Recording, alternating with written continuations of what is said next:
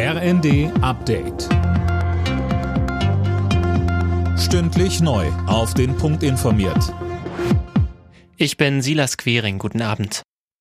Deutschland wird in diesem Jahr das 2-Prozent-Ziel der NATO erfüllen. Das hat das Verteidigungsministerium bestätigt.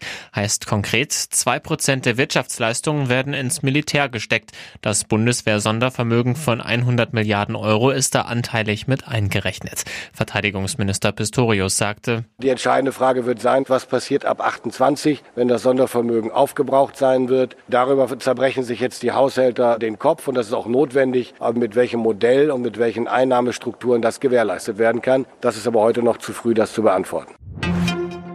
Zum fünften Mal seit dem Hamas-Angriff ist Außenministerin Baerbock in Israel.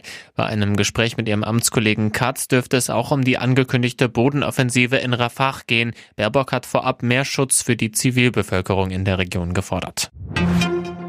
Eigentlich wollten heute auch die Grünen zum politischen Aschermittwoch gegen die anderen Parteien austeilen, doch daraus ist nichts geworden. Die Partei musste ihre Veranstaltung in Baden-Württemberg absagen. Tom Husse, wieso das?